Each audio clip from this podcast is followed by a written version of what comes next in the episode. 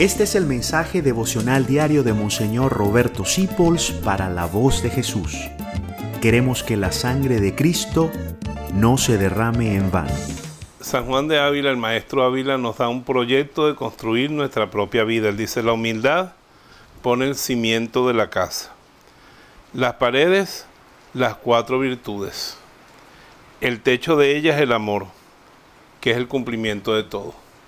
Entonces vamos a pedirle a Dios que vivamos en esa construcción permanente, con la base de la humildad, las paredes protectoras de la justicia, de la templanza, de la prudencia y de la fortaleza, y el amor como techo.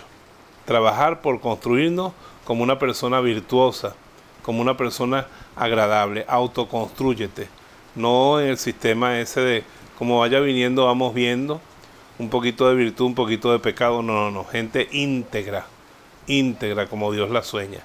Te bendigo en el nombre del Padre, del Hijo y del Espíritu Santo. Amén. Gracias por dejarnos acompañarte. Descubre más acerca de la voz de Jesús visitando www.lavozdejesús.org.be.